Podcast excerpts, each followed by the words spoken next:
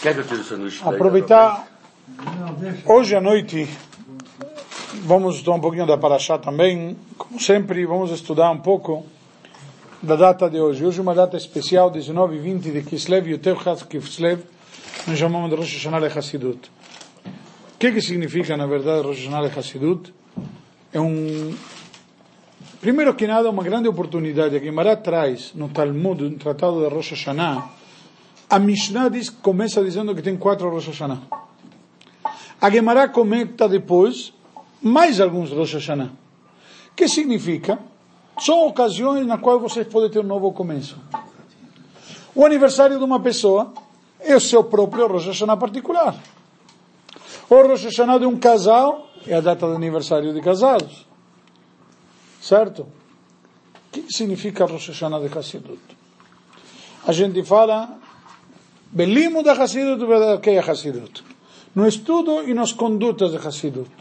Existe o estudo de Hassidut, existe a conduta de Hassidut. O que, que significa um e o que significa outro? Em linhas gerais, Hassidut vem ser do mesmo jeito que uma pessoa tem corpo e alma, a Torá tem corpo e alma.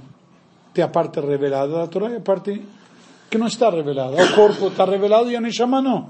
Mas o que dá vida então, o que dá vida é essa parte íntima da Torá, a parte mais profunda da Torá, que dá o sentido, que te ensina coisas como ser e como considerar sempre um, uma filosofia diferente, o que nós chamamos de filosofia racídica. Por que tudo isso é importante? Grande parte dos ensinamentos que eu trago aqui semana a semana são ensinamentos baseados no racidismo, na filosofia racídica, sobre a Parashá, sobre diversos conceitos. Se conta que numa oportunidade, não me lembro, não tenho certeza o nome do rabino, mas um grande rabino, ele perguntou para o Admur Azaken por que, que ele estava escrevendo todos esses ensinamentos do Tânia. E ele explicou com uma parábola que tinha a filha de um rei e o rei estava muito preocupado com a saúde dela, que ela estava muito grave. Todos os médicos tentaram tudo para corrigi-la, para consertá-la, para, para curá-la, tratá-la, e não conseguiram. Num determinado momento chegou, não necessariamente um médico, mas alguém que falou: Eu tenho como. Mas para isto, a solução é muito estranha. Precisa moer uma pedra maravilhosa que tem, muito rara de se encontrar e fazer deste pozinho, quando moer a pedra, deste pozinho uma, uma poção e pingar uma gota que cair na boca da sua filha, se ela conseguir absorver, isto vai curá-la. Era uma pedra que não conseguia em lugar nenhum, e a única pedra estava na coroa do rei. Era todo esplendor, não sei quantos carats, como se diz. Pilatos. E a, a, o rei não teve dúvida. E todo mundo questionou o rei, como?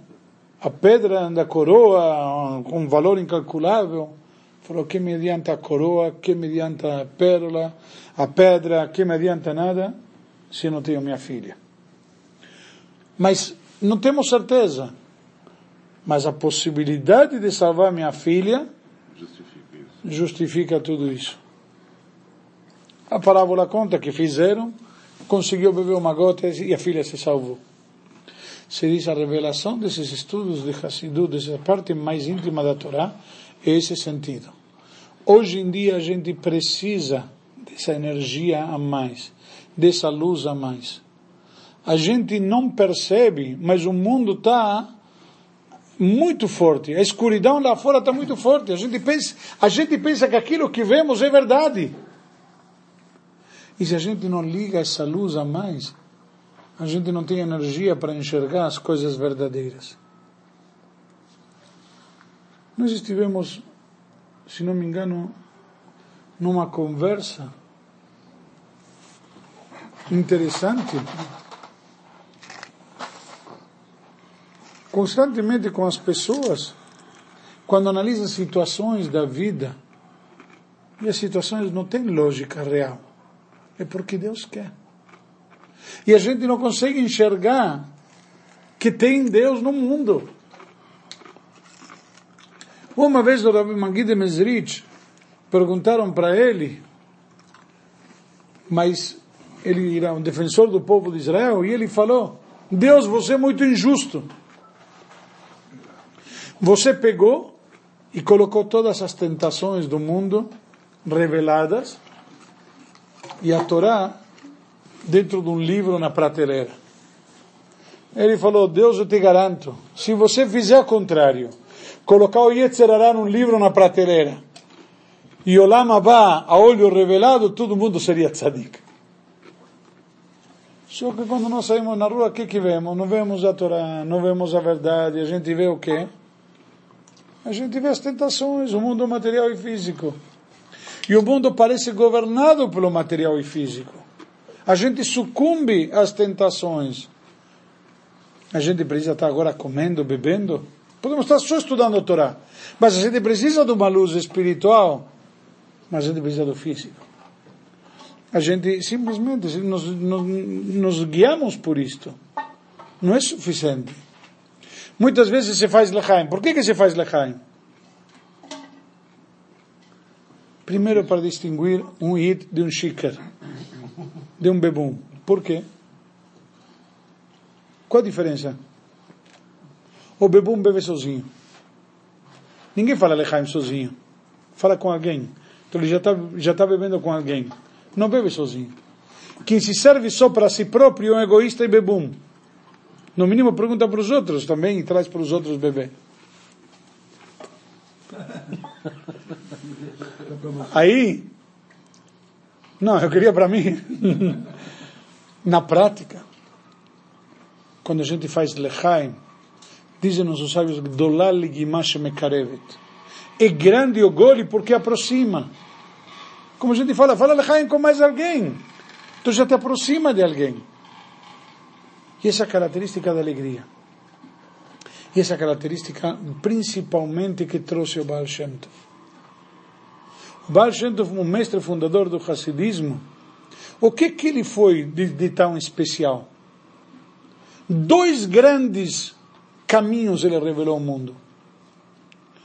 O primeiro, o valor do trabalho da simplicidade que você não precisa ser um grande erudito de Torá. Antigamente, só grandes eruditos de Torá que podiam rezar e se comunicar com Deus. Você pode ser uma pessoa simples e comunicar com Deus de coração, com devoção, com fervor, independentemente de você saber ou não, de entender ou não. Uma coisa que nós podemos sentar e discutir depois, uma regra importante que muitos confundem: religiosidade e espiritualidade. A pessoa pode não ser religiosa, mas espiritual. E não julgar as pessoas pela sua religiosidade, mas principalmente pela sua espiritualidade. E ao mesmo tempo, isso eu costumo dizer, também não julgar a religiosidade pela sua prática. A pessoa pode ser religiosa, mas não praticante. Ser religioso significa que você tem religião dentro de você. Não pratica porque tem Yetzerará. Eu pratico tudo o que eu posso. Eu também tenho Yetzerará. Por que que cheguei tarde hoje ao Shiur? Ah, nós estamos falando. nós comentamos. Nós com muito respeito. Perdão. Eu estava numa reunião que era importante. Agora, era tão importante quanto o estudo, quanto o estudo de Torá? O Yetzerará me convenceu de que era importante. E eu não percebi envolvido numa coisa que é importante e comunitária, mas é real. Agora, saber que existe religião e às vezes você não consegue praticar ainda. Mas você é religioso. E não chegar numa categoria que. Então, 880, acabou. Ou é ou não é? Não. Isso é um conceito. E outro grande conceito que o Baal inovou, por assim dizer, que na prática ele não inovou, já está na Torá. Servir a Deus com alegria. A alegria e orgulho de poder servir a Deus. Não servir a Deus com consciência pesada. É verdade, fazemos erros. É verdade, temos coisas erradas. Mas, Baruch Hashem, temos coisas certas. Olhar o lado positivo. O Bargento nos ensinou. No mesmo copo tinha duas realidades.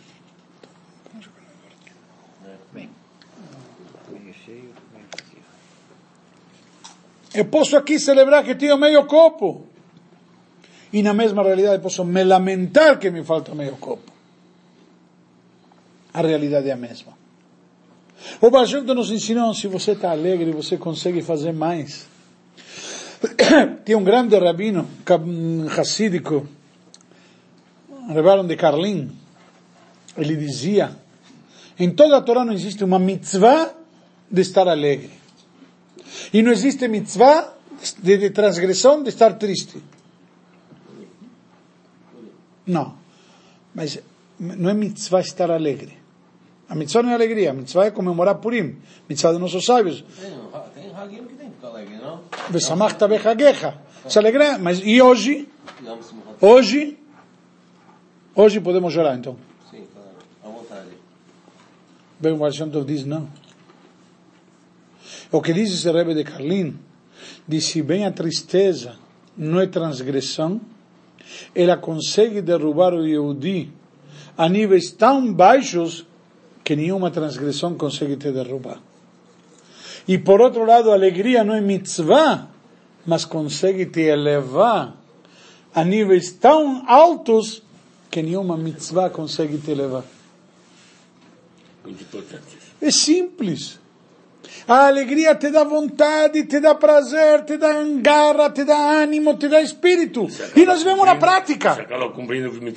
Nós vemos na prática. O cara está contente. O que, que ele faz? Festa. Estava contente quando tua filha casou? Fez uma festa? Por quê? Não tinha o que fazer com dinheiro? Você paga para dividir tua alegria com outros. E quando você está triste, você se fecha. Olha o que, que significa o que a alegria faz. Então, quando a gente está alegre, quando a gente encontra e serve a Deus com alegria, você consegue muito mais. Interessante, no meio das maldições, temos uma paraxá na Torá, que chama paraxá da Tochechá, da admoestação. Não. Que tá bom a mais pesada, 98 maldições muito pesadas. No meio das maldições, a Torá te diz,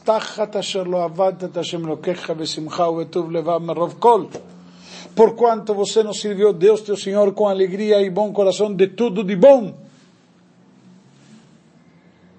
E continua dizendo, Veavata e toveja, e servirás a teu inimigo.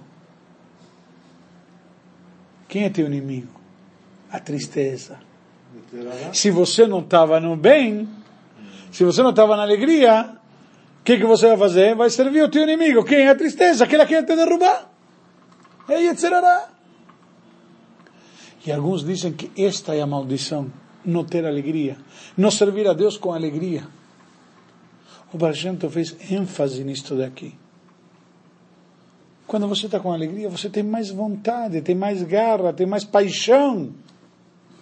Quando você está triste, está depressivo, ao contrário, não tem vontade de sair da cama, não tem vontade de fazer nada. No serviço a Deus, isso está claro. O rei Davi diz, Ivdo Tashem Simcha, sirva a Deus com alegria. Simplesmente. A alegria é uma coisa incrível na Torá. Ao ponto Quantas palavras nós temos no português para falar alegria? Nossos sábios nos dizem que em hebraico temos mais de 10 palavras diferentes. Gilar, Inad, Itzá, Simcha, Hedva, Sasson, Reúde e Amizade. Em português também temos algumas. Regozijo, júbilo, alegria. Felicidade. Felicidade é diferente. É. Mas todos eles são que? Entre aspas, sinônimos, estados diferentes. Em hebraico temos dez. Olha como a Torá tem tantos tipos de alegria. É simples. Eu não sirvo a Deus me lamentando. Ixi, Deus vai me castigar. Ui, se não fizer Shabbat, eu vou torrar no quinto dos infernos, diria Da Vinci. Não sei porque são quinto, mas enfim, ele tem algum problema com, com os outros. Vem a Torá e te diz, não, Senhor. Vem o Baal Shem Tov e te ensina, não faça Shabbat, porque se não fizer vai torrar no inferno. Faça Shabbat, porque graças ao Shabbat você está ligado com Deus. Graças ao Shabbat você se sente diferente, você se sente consagrado, você tem paz. Baruch Hashem chegou Shabbat. Shabbat. Eu posso sentar em casa e bater papo com minha esposa, com os convidados. Dia de semana, vapti como sanduíche vai correndo, vai, vá. Tem alegria. Baruch Hashem. A gente fala Toamei Chaim Zahu. Os que experimentaram do seu sabor, vida tiveram o mérito. Alguns dizem que tiveram o mérito de experimentar em vida, e outros dizem que isto é vida. Shabbat é a fonte. Como dizemos na Tfilah, no legado de Ki Himekora Berachá. Ela é a fonte da bênção. Todo mundo procura bênção. Nós falamos no legado de toda semana. Que ela é a fonte da bênção, Shabbat. Aí vem o cara e diz, pô, chegou o Shabbat, que não pode isto, não pode aquilo. Ao contrário, penso que sim pode. E cara, lado positivo. O orgulho, a felicidade, a alegria. É simples. Uma das coisas mais características que tem no judaísmo, duas coisas muito famosas no mundo. Uma, o maior best-seller, a Torá. Certo? E qual é a outra? O humor judaico. Famoso. Na prática, a gente vê, o humor faz parte a Gemara nos conta. Patach leu le Rabbanon, bebilta de vdichus, rebach divat Rabbanon. Ele foi, contou uma piada e os sábios se riram. Antes de começar a estudar. Contava uma historinha, uma piada. Hoje em dia muitos rabinos fazem, contam uma parábola, contam uma história para despertar o público e aí que captiva a atenção. A Guimarães conta o que, que ele fazia, contava uma piada. Milta de Bdichusa. Uma coisa engraçada. E que diz a Gemara? O Badchi Rabanan. Riam os sábios. Por quê? Porque a alegria nos aproxima. E uma técnica, estratégia muito boa de, de educação. Se o professor está distante do aluno, existe uma distância que um não fala com o outro. Quando estamos próximos, um simpatiza com o outro, você está mais receptivo, cria um clima mais eh, agradável. A alegria é fundamental. Rabino, nós podemos dominar a alegria, a tristeza? Dominar a alegria? Sim. Você pode provocar a alegria. É simples. Você vai num show de stand-up, bom, e você começa a rir. Você esquece do tchur e começa a rir. Você vê alguém que está rindo, de aquelas gargalhadas contagiantes. Olha, ele só pensar nisso já está rindo. Por que que nos programas de humor tem aquelas gravações, pareceria que tem uma plateia inteira rindo atrás? Estimular. Para te estimular. Induzir, né? Claque. Então existe. Você pode despertar isso em você. Você pode estimular. Tem músicas alegres que te, te enchem de vigor, tem música que tem força. Entusiasmo. E te, te, te, te dá energia. Puxa, que coisa interessante. Chega no casamento e quando os noivos entram, coloca música eletrizante. Por que não coloca um jazz? Quando os noivos entram, por que não colocam, um, sei lá, a sinfonia de Beethoven? Colocam algo eletrizante, algo contagiante porque cria um espírito de estímulo. A alegria é um estado que é estimulável. Sim. É simples. Somos seres humanos, depende de nós. O Yetzirah te diz, não, não vai. Hoje, na sinagoga, veio falar comigo uma pessoa que está tá com problema de depressão. Obviamente, essa situação está se agravando muito com a situação do Brasil. Ele só abriu o Estadão que você vai pegar a depressão. Certo? Que nem você pode controlar a alegria, não abre o, não, lê, não abre o jornal, você vai controlar a tristeza. Ah, mas é novela isso? Não, não é novela. Isso é luxúria. O, o conceito é simples. Se a gente. Eu falei para a pessoa, ele falou: Eu não vou vir na sinagoga, quero me desligar um tempo, rabino, me entenda. Eu falei: Está fazendo o caminho errado. Sair da sinagoga te derruba mais. Vir na sinagoga te pode levantar. Eu não posso te obrigar, mas estou te dizendo que você está tomando a opção errada. Vir no Shio, às vezes, só o fato de encontrar com um, brincar com outro, uma piadinha com o terceiro, eh, um lechaim com o quarto, porque tem, ele tem o yurt, vai todo mundo estar lá. Sempre tem. É incrível. É uma corrente, uma corrente positiva. Isso te levanta. Isso te estimula. E na Torá também temos isso no serviço a Deus. Quando você está alegre, você serve melhor. E quando você está alegre, um benefício bobo. Vou dar um exemplo.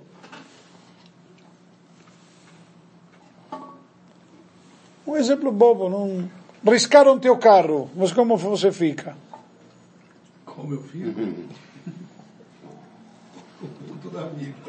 Sim. E se você vir avisar que aconteceu isso, você está no meio levando tua filha para o altar. Você vai estragar esse momento? Não. O que, que você vai dizer? Dane-se, dane-se. Olha, olha o que, que a alegria fez com você. Algo que tinha te deixar louco da vida, de repente, dane-se. Por quê? Porque você está alegre. Como que está com uma alegria verdadeira. Você não vai deixar ofuscar por uma besteira.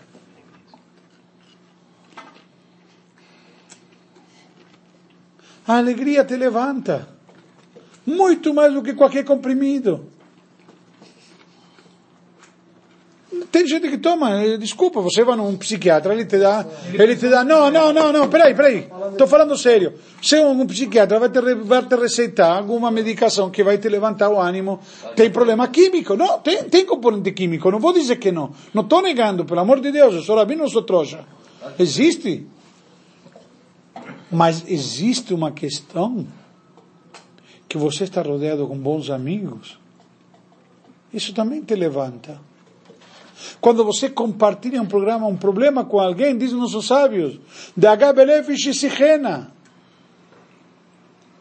um problema que você tem, você fala para alguém, quando você fala, tira para fora, se sente mais leve. Eu não sei se aconteceu com vocês, mas se sente mais leve. Quando você coloca para fora, você começa a conversar com as pessoas, você vê que estou bem. Você não falava quando você ia visitar Meu irmão. teu irmão, você não se sentia, você não fazia um favor para eles, fazia um favor para você? É verdade. Por quê? É, eu- meu- meu- os meus problemas sumiam. Por quê? Porque eu olhava aquelas crianças doentes, com elas condenadas e não não meu problema era nada. Teu problema, então? Por que não temos problema? Fazemos problema do que não é problema. Quando você se cerca, quando você encara as coisas desse jeito, essa alegria, isso que a alegria te dá. Não existe nada maior nem melhor, não existe. Hoje, todo outro dia estava, eu perdi, ouvi mal, estava, me tocou justo do telefone no carro, estava ouvindo uma entrevista, acho que foi domingo, com um, um palhaço que foi fundador da, da ONG Doutores da Alegria. Ah, Quem quiser. o Isaac, o Isaac faz parte. não, eu conheço muita gente que faz parte, mas o fundador. É interessante, o cara que, que bolou isto. O conceito. O conceito é lindo. Tudo é lindo. Tem pesquisas científicas que as pessoas melhoram, no mínimo, a qualidade de tem vida. Tem um conceito que alguém me ensinou, o meu cardiologista. Numa conversa, eu tive uma discussão com ele. Que é sobre fumar, sobre ser gordo, etc. E tal. Não sei por que ele falou isso para mim. Mas estávamos discutindo todo esse tipo de conceitos. Eu falei para ele que nada te dá mais vida. Quem te dá vida é Hashem.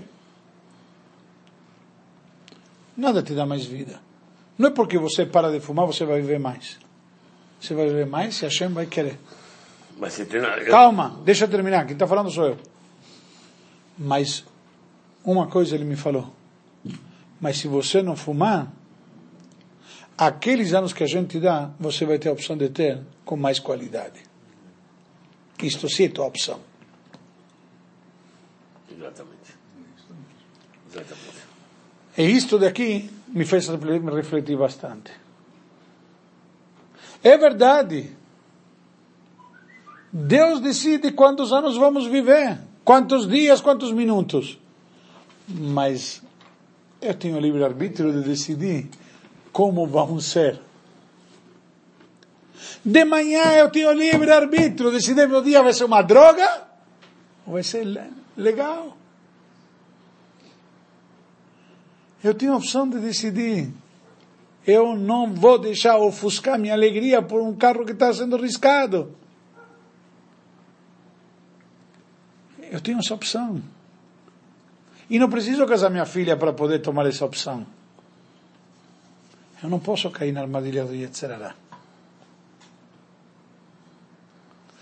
A gente tem que ter, levar isso em consideração. Nós temos constantemente opções. E isso em todas as áreas da nossa vida. Interessante, na Parashat desta semana, Parashat Vayeshev, encontramos um versículo muito interessante. A Torá nos conta no episódio da venda de Yosef, etc. Não quero entrar agora nos detalhes, porque estou focando outro assunto. Mas a Torá nos conta que os irmãos pegaram Yosef, jogaram Yosef no buraco. Primeiro queriam matá-lo, no final jogaram no buraco. E a Torá nos diz o quê? Beavor rek em bumaim. O poço estava vazio, não tinha água. Nossos sábios e Rashi comenta isto, atrás de lá, perguntam, a Torá é, fala para bobão ou para criancinha? Se estava vazio, não tem água. Óbvio que se está vazio não tem água. Diz, não, não existe um território vazio. Se não tem água, Tem cobras e escorpiões. Se você não preenche com objetividade, com conteúdo positivo, que seria água, que é vida, Maim Chaim, você está preenchendo com quê? Com cobras e escorpiões. Se você não preenche sua vida com alegria, você vai preencher com tsures. Se você não preenche com positivismo, vai preencher com negativismo. Se você não preenche com copo cheio, vai preencher com copo vazio. Não existe. Nosso, nosso mundo é assim. Isso que a Torá está nos ensinando. E principalmente nossa cabeça. Não existe não pensar. Não existe estou sem pensar. O cabeça não para de trabalhar. Que nem o coração não para de bombear. Quando para de bombear o coração, caput. Antes, para de trabalhar a cabeça. Verdade? Cientificamente, clinicamente, se fala de morte cerebral. Por quê? A cabeça não para de trabalhar. E se não trabalha com coisas positivas, vai trabalhar coisas negativas. Tsures, vai começar a imaginar que tem problema onde não tem. E em vez de curtir as alegrias, passa o tempo Sofrendo. sofrendo, não, sofrendo as prováveis tragédias que podem vir a acontecer. Hoje tenho najes, mas não vou. Eu falei ontem à noite com uma pessoa. Fez uma casa bonita nas montanhas, bonita. E nunca curtiu. Não teve prazer. Colocou a venda. Falei, por que você não aproveita enquanto isso, pelo menos? Não tenho prazer. Falei, mas foi teu sonho fazer. Você precisa vender, não está dando vale, não vale a pena. Não interessa. Mas por enquanto está lá. A despesa você tem que pagar do mesmo jeito. Aproveita. A gente não percebe e não aproveita as coisas. Se lamentando pelo que não existe. E não curtimos as coisas que temos. Se preocupando pelo que eventualmente pode vir. Eventualmente pode vir. Mas por enquanto tenho alegria. Aproveita. Hoje tem condições. Curte. Por isso nós sabemos ensinar a Brachá de Shecheyano. Hoje pode curtir, curte. Semana que vem Hanukkah. O que, que celebramos em Hanukkah? A vitória da luz perante a escuridão. E como foi essa luz? Os nossos sábios tinham a opção de acender a Hanukkah, porque tinha azeite para um dia, ou esperar sete dias e acendia no oitavo dia e depois emendava. Tem lógica. Por que vou acender hoje e depois para sete dias? Que foi a opção lógica, natural. Eles não sabiam que ia acontecer um milagre. E vem a Torá nos ensina o que dos nossos sábios? Hoje você pode ter luz. Hoje você pode celebrar e comemorar. Celebre comemora, acenda a luz hoje. Amanhã, amanhã vamos ver. Talvez amanhã se resolve, como de fato se resolveu. Ah, é milagre? É Deus que faz o que Ele quiser. Hoje eu podia curtir, eu curti. Hoje eu podia comemorar, comemorei. Isto daqui faz toda a diferença. Isso daqui muda toda a perspectiva. A gente tem que parar um pouquinho e pensar nas coisas. O Baal Shem nos ensinou uma filosofia de vida. Estar alegre. As coisas acontecem independentemente. Eu tenho o direito de escolher como vou encará-las. Não significa que eu tenho que ser relapso, inconsequente. Não. Mas com alegria fica mais light. É simples. E sempre é possível? Perdão. A opção é tua. Eu perguntei se sempre é possível. A opção é tua. Tem momentos que não corresponde, tem momentos de luto, Deus nos livre. Ok? São momentos, não são estados. De tristeza. Tem gente que todo dia acorda triste. O cara, o cara simplesmente acordou, se olhou no espelho já está já tá de mal. Você chega, o cara chega no escritório, bom dia. Bom dia por quê? Tem gente que cronicamente é mal-humorada. E o que, que atrai sobre si? É a mesma coisa. Então, é difícil? Tá bom. Vamos tomar uma decisão. Falamos no início, Rosh Hashanah significa um novo começo. Significa um novo começo, eu vou decidir como vai ser. Eu vou decidir que amanhã meu dia vai ser feliz. Meu dia vai ser alegre. Ah, mas amanhã de manhã vou acordar e vou encontrar com ele no Shiu. Que ele vai vir amanhã no Shiu. E? Ah, mas ele me irrita. Tá bom, eu vou fazer para ele. Hum. E acabou. É simples. Cabe a nós decidirmos. E se isto é uma forma de servir a Deus, então vamos concordar uma coisa. Tudo que o Yehudi faz é servir a Deus. Não é somente agora no shiur ou na tefilá. Eu almoço, estou servindo a Deus. Faço brachá, como kasher, me alimento para ter forças para poder trabalhar, para poder, com esse alimento, criar, gerar energia para meu, meu organismo funcionar. Você está comendo batata por quê? Por quê? Porque está gostoso. Porque está gostoso e que? Você precisa se alimentar, não precisa ter prazer. Mas você gosta de ter prazer. Porque te dá estímulo, te dá ânimo, te dá vontade. É, é alegria. É essa a questão.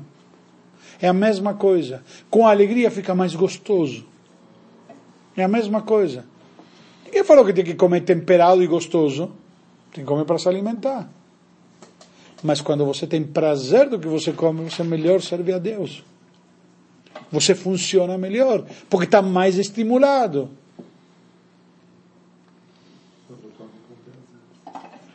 Cabe a nós, literalmente, fazer essa avaliação. Nós falamos isso todo dia de manhã, na tefilá. Ashreinu matov chelkeinu.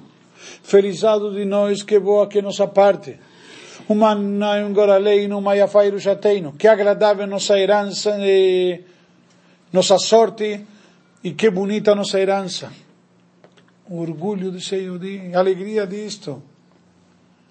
Caraca, Deus me escolheu, me tirou do Egito, me deu a Torá e me trouxe até aqui. Significa que Ele se importa comigo. Não é motivo para estar alegre?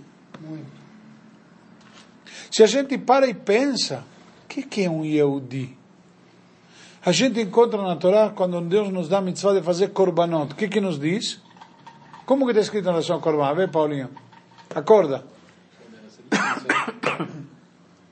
Como está escrito? Reach Nichoach Lashem. Falamos todo dia de manhã na Tfilá, no korbanot. O que, que é Reach Nichoach Lashem? Um aroma agradável para Deus. O que, que significa um aroma agradável para Deus?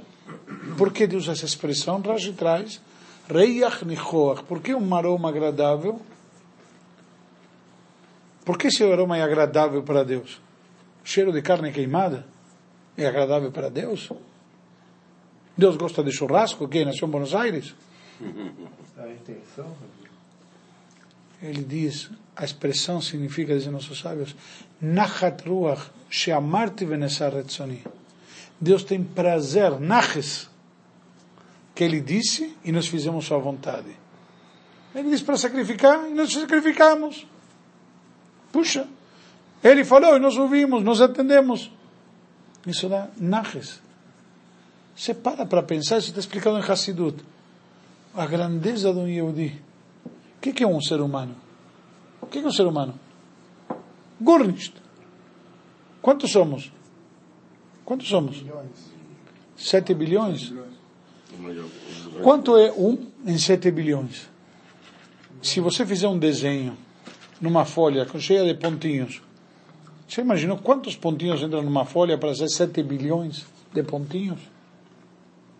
Já imaginaram? Imagina uma cena com 7 bilhões de pontinhos. Imagina uma folha. Conseguem imaginar, dimensionar? Eu não. Porque não sei o que é o número 7 bilhões. Eu não sei o que são 7 milhões, menos ainda 7 bi. Mas imagina, vai. Agora tira um pontinho de lá. O que, que é? Insignificante. Certo? É insignificante. Isto em relação à humanidade e em relação ao mundo e em, relação ao espaço sideral, o que, que é um? Nada. Não existe. E este nada que não existe consegue dar satisfação a Deus. O maior de tudo. Ele diz que eu dou naches para ele o aroma do que eu faço dá, gera um aroma que é agradável para ele. Olha a grandeza. E não é para estar feliz, não é para se sentir orgulhoso. Puxa vida. Quando a gente faz uma mitzvah, quando a gente faz um cheque, quando a gente coloca tefilim, quando fazemos uma brachá. Olha, olha que é. Um Gurnist, porque não, não existe, não falamos um em sete bilhões, não é nada, consegue provocar satisfação e prazer a Deus? Quando você pensa nisto, então você não é mais um Gurnist. Você deixou de ser um Gurnist. Olha a grandeza que é. Literalmente, está em alegria. Não pode você não pensar nisto e não ficar alegre. estimulado. Isso te, te faz sentir como, puxa, eu sou algo, sou alguém. Eu tenho valor. Lembram, comentamos quando foi o aniversário do Maurício na pizzaria, está lembrando? O que, que eu falei? O ensinamento do Rebbe, que o Rebbe falava sobre o aniversário. Que o aniversário de uma pessoa significa o quê? Comemoração. Deus, Deus determinou que, não, que o mundo não... No, que o mundo não consegue continuar sem você. Você Por é isso que ele mandou Tony chamar para o mundo. Porque o mundo não, não é a, a esmo. Você não nasceu a esmo. Você nasceu porque Deus quis. Tony chamar veio ao mundo por algum motivo. Seja, Deus de- determinou que o mundo não consegue continuar sem você. É isso que você está comemorando. Implica na avaliação e o balanço. Bom, então o que, estou fazendo? Será que estou preenchendo a expectativa que Deus tinha de mim? Isso é, isso não falei porque era teu aniversário, eu estava te dando uma colher de chá. Mas o conceito é esse. Puxa vida, Deus mandou me chamar ao mundo, Deus se importa. Eu faço diferença, por isso que estou aqui, para fazer diferença. É simples. Quando você está alegre, alegria é contagiante. Uma mitzvah leva a outra, uma, uma, um lechaim leva a outro e tudo mais, e estamos todos juntos. Porque a alegria traz a proximidade, a aproximação. A gente quer comemorar com alguém. E como diz o rei Davi, Il nematov umanaim shebet achim gam yachad. Que bom e que agradável quando os irmãos estão sentados juntos. Apesar das diferenças. É? 133. 133. Apesar das diferenças. Devemos levar isso em consideração. Esta grande jogada da alegria. O efeito muda tudo. É simples. Quando você está mal, uma coisa leva pra, te leva para baixo. Quando você está alegre, te leva para cima. É simples. Você termina o dia, te dizem que foi as vendas foram acima da expectativa em muito. E você faz o quê? Vai para casa dormir? Ou você vai comemorar? Vai para casa dormir. Vai para casa dormir? E quando te dizem que o dia foi uma droga e não conseguiram atingir a meta, vai para comemorar. Vai para comer, casa dormir. Também. Vai encher o caneco. Vai ficar pensando porcaria. Alimentando a cabeça de porcaria. A opção é nossa. Exatamente. A Torá faz questão disto. Quando servimos a Deus com alegria, cantamos, a gente vê. Vai num chico que estão cantando com alegria. Não estão cantando Lechadodi, Lechadodi likrat kala. Tá, ele está esperando passar o morto. Agora, quando você dança com ritmo, com vontade, né? você está querendo, sabe? Você está vibrando. Você serve a Deus diferente, você está tá com vontade de fazer mais. Cada um de nós. Você vê, quando você vai no alimentamos, como está? Tá, tá, tá, não, está ligado, está na energia. E vontade de fazer mais. Você lembra né, porque ele estava no último, né? Como ele tava, a energia que tava, né? Ali onde a gente estava. Mas é simples. Cabe a nós decidir. E isso que o Tov nos ensina. Servir a Deus com alegria. A mesma coisa na tefilá. Não servir a Deus com cara amarrada. Servir a Deus com, com alegria. Agradecer a Deus o que me dá e não ficar se lamentando sempre pelo que falta. Não, não, não, agora. Tem mais não? devemos todos e cada um de nós constantemente parar e refletir. Hoje uma data que um marco. Justamente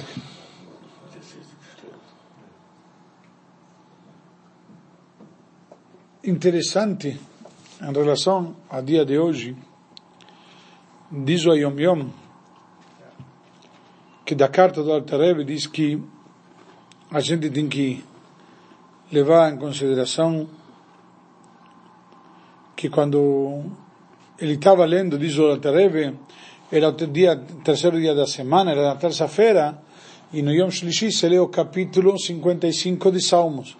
Quando ele estava lendo no capítulo 55, os versículos Padav Shalom Nafshi, Deus resgatou com paz a minha alma, diz, antes de que continuasse a ler o versículo seguinte, Deus resgatou, diz, eu saí em paz, saí livre. Interessante nesses versículos, está escrito isso? Interessante nesse capítulo 55 de Salmos, se a gente pegar, vê o capítulo 55 de Salmos aí, então a gente vai ver o capítulo 55 de Salmos em português. Acho que não tenho. É, você não tem? Eu tenho. Salmos eu não tenho. Eu tenho. Não se preocupa. Quero. Eu vou ler traduzido. Hum, confia teu fardo. Confia teu fardo ao Eterno e Ele te sustentará. Isso está logo seguido. E que Ele te sustentará e não permitirá que desfaleça o justo, pois tu, ó Eterno, farás descer ao abismo da morte os sanguinários e os falsos. Ele sequer, sequer completará a metade dos dias que lhe estava destinados, mas eu em ti confiarei. Como pode uma coisa dessa ali, não? Como diz, ele me redime colume da batalha contra os que me se travam. Isso que eu falei na parte da primeira parte. Mas alguns versículos depois, joga para Deus o teu fardo e Ele te sustentará. Literalmente, joguei essa parte, e não permitirá que desfaleça o justo. O fardo está pesado, joga para Deus. O Bacheto contou uma parábola muito interessante. Diz que tinha um cidadão, antigamente o pessoal se deslocava, tinha aqueles peregrinadores, iam com a sacola, como chama aquele, aquele saco, tipo aquele mochilão nas costas, de lugar em lugar. E o homem estava indo na, na beira da estrada, caminhando, e passou uma carruagem, e ofereceu uma carona, e o homem topou. E o cocheiro, no meio da viagem, começa a conversar com ele. Não, você Herzog? Ah, ah. Está tudo bem, Baruch Hashem. Ah. Ele vê que o homem está se lamentando, se vira, e olha que ele está sentado na carruagem, carregando, segurando ainda, o mochilão nas costas. O cocheiro fala, oh, Rebit, faz favor, apoia o mochilão, relaxa, apoia ele no chão, no piso da carruagem, e curta a viagem, descansa. O que, que ele diz? O que, que ele responde para o cocheiro? Imagina, não é, não, é, não é muito abuso? Já não é suficiente você dar, me carona a mim, vai carregar o pacote também? É isto que explica o rei, o Baal Shem, tu está dizendo aqui o rei Davi. Deixa teu fardo para Hashem, para o cocheiro. Hashem não está carregando você? Hashem não está te levando na carruagem dele?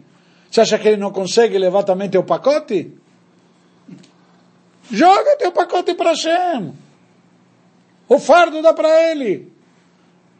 Não, estamos sentados na carruagem carregando o pacote nas costas. Rochem! Não é Hashem que está te carregando?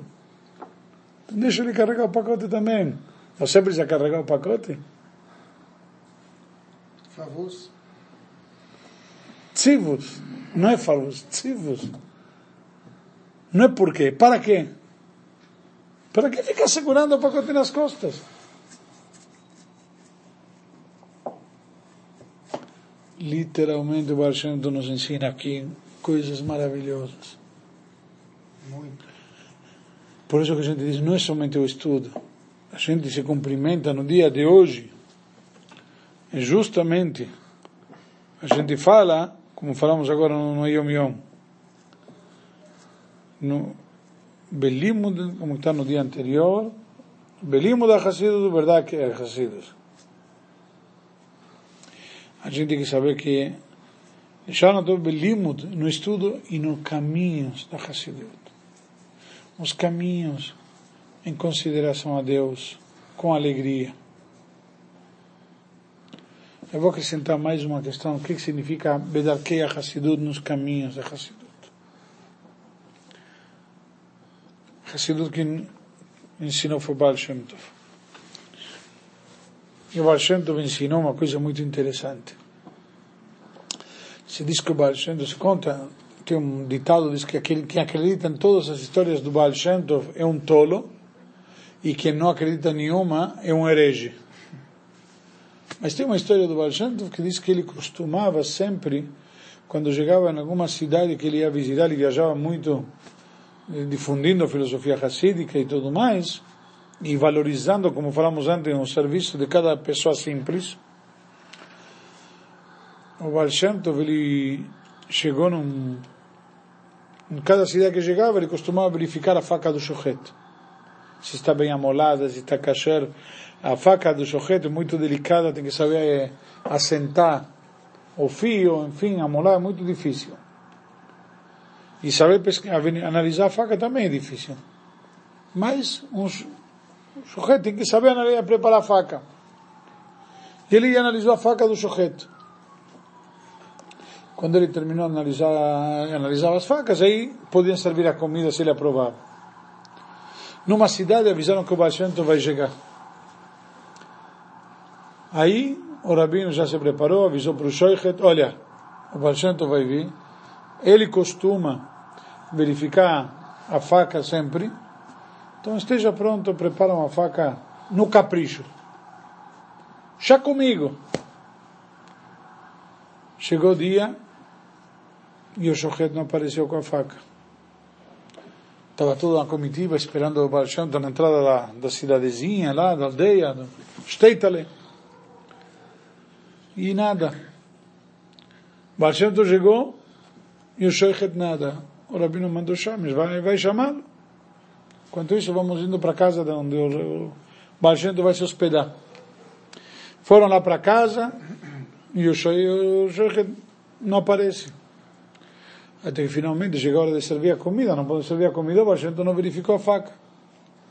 Aí o homem chega todo suado, atrasado, e ele estende a faca para o Baal para ele poder analisar. O Baal Shem Tov olha a faca, olha o homem, olha a faca, olha o homem.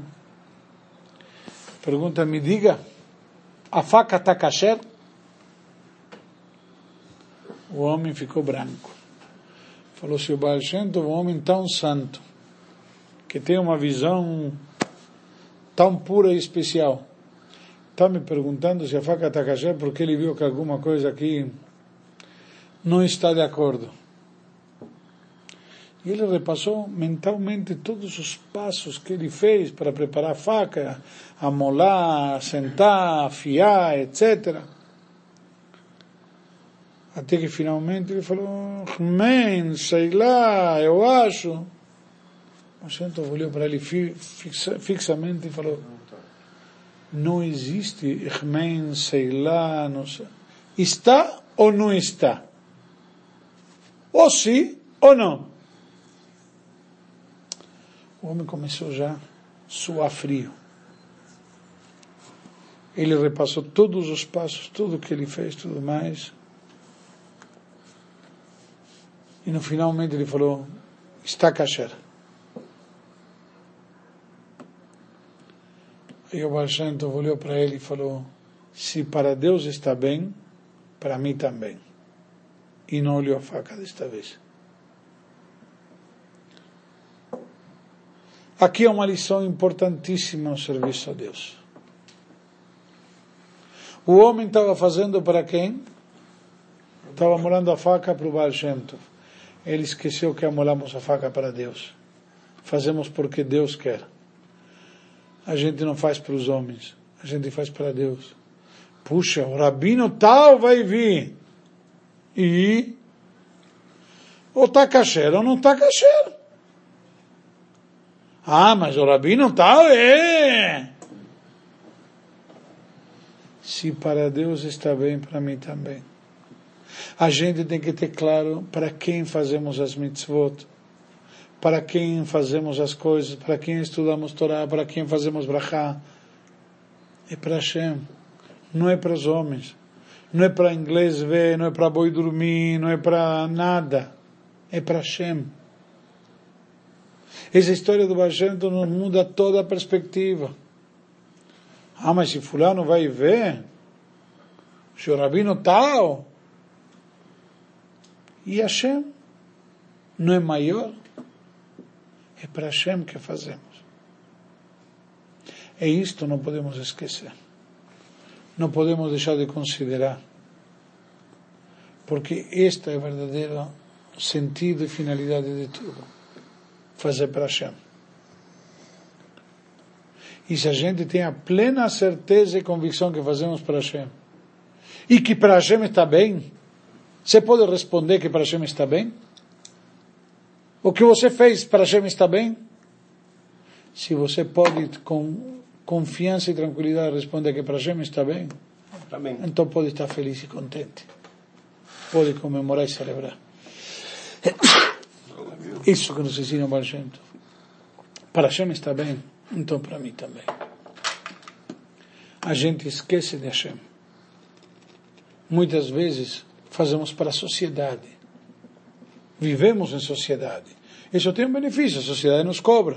Hashem a gente não vê, a gente não percebe, muitas vezes esquecemos da sua presença. E a sociedade está lá iminente. Todos nós fazemos isso constantemente quando vemos um marronzinho e estamos com o celular na mão no carro. E somos o motorista, não, não acompanhante. Quando vemos o, motor, o marronzinho, escondemos o celular. Hashem está vendo. É isto que nós devemos levar em consideração. Se para Hashem está bem, então para mim também. Escolha, escolha. Essa semana, semana passada, o Rabino falou uma